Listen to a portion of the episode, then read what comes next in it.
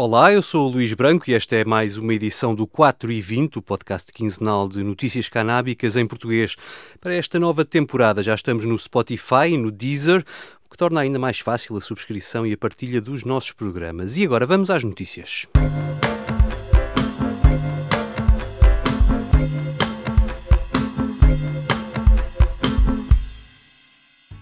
Este domingo há eleições para o Parlamento e quem quer ver a legalização da cannabis chegar a Portugal não tem muito por onde escolher. Após a pesquisa aos programas eleitorais dos vários partidos, vemos que Bloco de Esquerda e PAN continuam sozinhos no que toca aos partidos com representação parlamentar.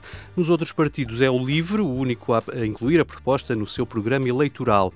A maior surpresa da campanha veio do PSD, que tinha aprovado no seu Congresso uma moção a favor da legalização, mas no debate entre candidatos na TSF, Rui Rio veio dizer que rejeita liminarmente a legalização da cannabis para fins recreativos. O 4 e 20 foi ouvir o deputado e candidato do Bloco pelo Círculo de Aveiro, Moisés Ferreira, sobre o que foi feito e o que está por fazer para legalizar a cannabis no nosso país. A legalização da cannabis para fins não medicinais deve ser uma realidade em Portugal. E deve ser uma realidade por várias razões. Porque só a legalização promoverá o combate ao narcotráfico e o combate aos traficantes, e porque só a legalização eh, promoverá também a saúde pública e a segurança pública. Foi nesse sentido que, nesta legislatura que termina agora, o Bloco de Esquerda apresentou mais uma vez uma proposta para a legalização da cannabis para estes fins. Era, diga-se passagem, uma proposta muito equilibrada ela permitiria regular eh, a, a, cannabis desde a sua produção até à sua comercialização. Ela protegeria também o utilizador ao colocar regras muito eh, restritas eh, à publicidade. Ela obrigaria também à informação para que qualquer pessoa a consumir cannabis ou produtos derivados soubesse das consequências para a sua saúde e ela colocava também restrições a quem poderia ou não poderia adquirir os produtos de cannabis. Era uma proposta muito equilibrada, como estou a dizer, no entanto, ela não eh, foi aprovada no Parlamento e perdeu-se uma oportunidade. Perdeu-se uma oportunidade porque efetivamente este poderia ter sido o momento eh, e porque eh, o PSD, apesar de em Congresso ter eh, apresentado e ter aprovado uma moção pela legalização, quando chegou a hora da verdade, deu dito por não dito e acabou por chumbar a proposta do Bloco de Esquerda votando contra a mesma. Agora, a verdade é que eh, os princípios que orientam esta proposta do Bloco de Esquerda não mudaram, ou seja, continua a ser necessária a legalização da cannabis, porque continua a ser necessário garantir que aquilo que hoje é vendido na rua tem controlo. É preciso garantir que há uma regulação da realidade. É preciso garantir que essa regulação promove a saúde das pessoas. É preciso garantir que essa regulação eh, promove a redução de riscos. É preciso garantir que essa regulação promove a segurança pública e combate o narcotráfico e a criminalidade, muitas vezes violenta, que está associada às redes de narcotraficantes.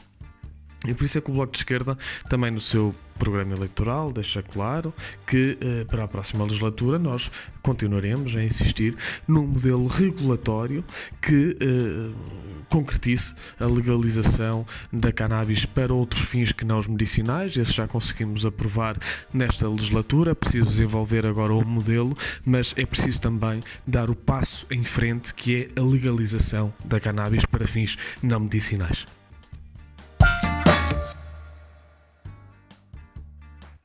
Nos Estados Unidos abriu esta semana o primeiro café-restaurante de cannabis.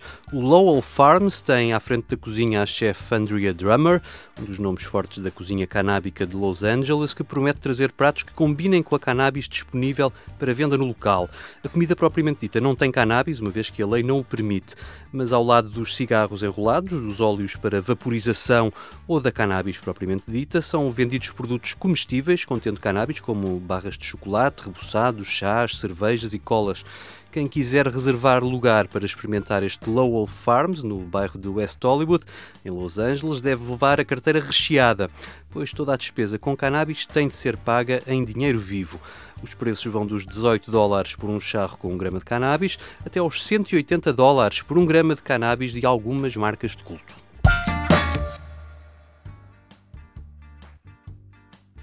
Também nos Estados Unidos já se vende roupa desportiva com canabidiol e quem a faz é uma empresa têxtil de Santo Tirso. O CBD entra na roupa na fase do banho do tecido, com cerca de 12 gramas por metro quadrado. Essas microcápsulas acabam por rebentar e penetrar na pele com o movimento de quem veste estas peças de roupa.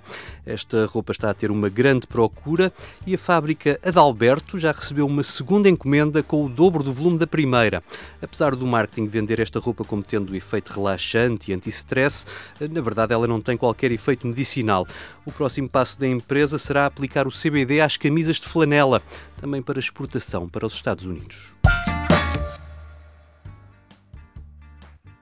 Mais a sul no México, a legalização da cannabis deu mais um passo esta terça-feira, com o líder parlamentar do partido Morena, do presidente López Obrador, a apresentar uma proposta nesse sentido. Ela passa por criar um sistema controlado pelo Estado, através de uma agência pública chamada Can Saúde, que irá regular o mercado. Ao mesmo tempo, será permitido o autocultivo até seis plantas.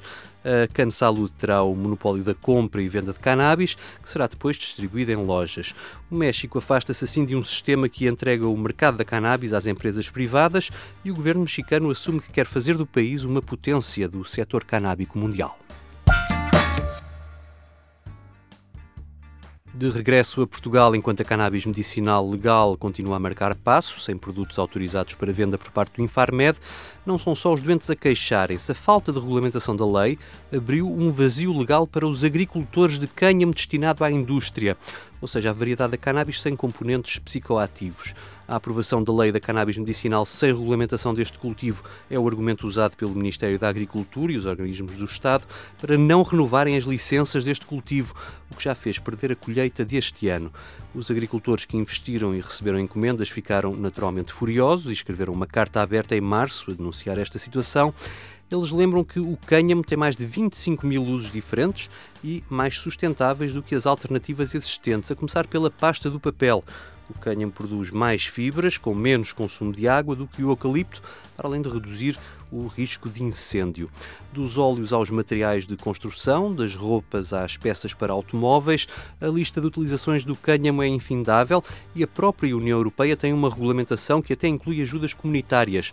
Este verão, o Bloco de Esquerda questionou o governo sobre o assunto, mas ainda não obteve resposta. O deputado Moisés Ferreira contou ao 4 e 20 o que está em causa só pode ser uma confusão que está a acontecer com a Direção-Geral de Alimentação e Veterinária, que é de eh, confundir aquilo que é a utilização da cannabis para fins medicinais e aquilo que é a utilização do cânhamo industrial, ou seja, para outros fins, nomeadamente eh, estes mesmos fins industriais. É que, tanto quanto sabemos, e o Bloco de Esquerda tem recebido inúmeras queixas de produtores de cânhamo eh, em Portugal, tanto quanto sabemos, desde uh, a publicação da portaria que veio regular aquilo que era a lei da legalização da cannabis para fins medicinais, a Direção-Geral da Alimentação e Veterinária deixou de autorizar uh, os produtores uh, a fazer a sua produção. Isso tem causado enorme impacto, obviamente negativo, naquilo que é a sua exploração, naquilo que é a sua atividade agrícola e sem nenhuma razão, diga-se passagem, porque toda a gente sabe que o cânhamo é legal em Portugal, que ele já era cultivado, é, é, utilizado para inúmeros fins, inúmeros fins que não os medicinais, e portanto aqui só pode haver uma solução. É a, a cannabis que é utilizada para fins medicinais está atualmente regulada, tem uma portaria, a sua produção está regulada, etc. No entanto, não pode ser confundido com o cânhamo para fins industriais e o governo tem que desbloquear, obviamente, esta situação, porque não se pode prejudicar uh, os produtores e, portanto, tem que haver também aqui uma regulação e uma clarificação dos setores, porque a produção de cânhamo e os produtores de cânhamo não podem ser prejudicados na sua atividade, porque a cannabis foi legalizada para fins medicinais. É incompreensível que assim aconteça. O Bloco de Esquerda já uh, endereçou, já interpelou o governo Governo por mais que uma vez sobre este assunto. Continuaremos a interpelar o Governo e a solução será, obviamente, haver agora um diploma autónomo que regule a produção de cânhamo industrial e, portanto, que deixe eh, novamente preto no branco, que é legal e, portanto, se não é para fins medicinais, se é para outros fins, tem uh, regras próprias que não são as regras que estão uh, estipuladas na portaria de produção para fins medicinais.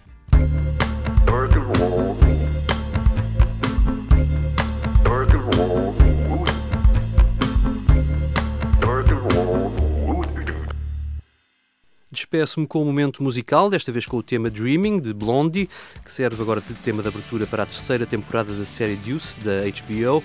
Ela conta a história do nascimento e da transformação da indústria do sexo no coração de Nova York, nos anos 70 e 80 do século passado.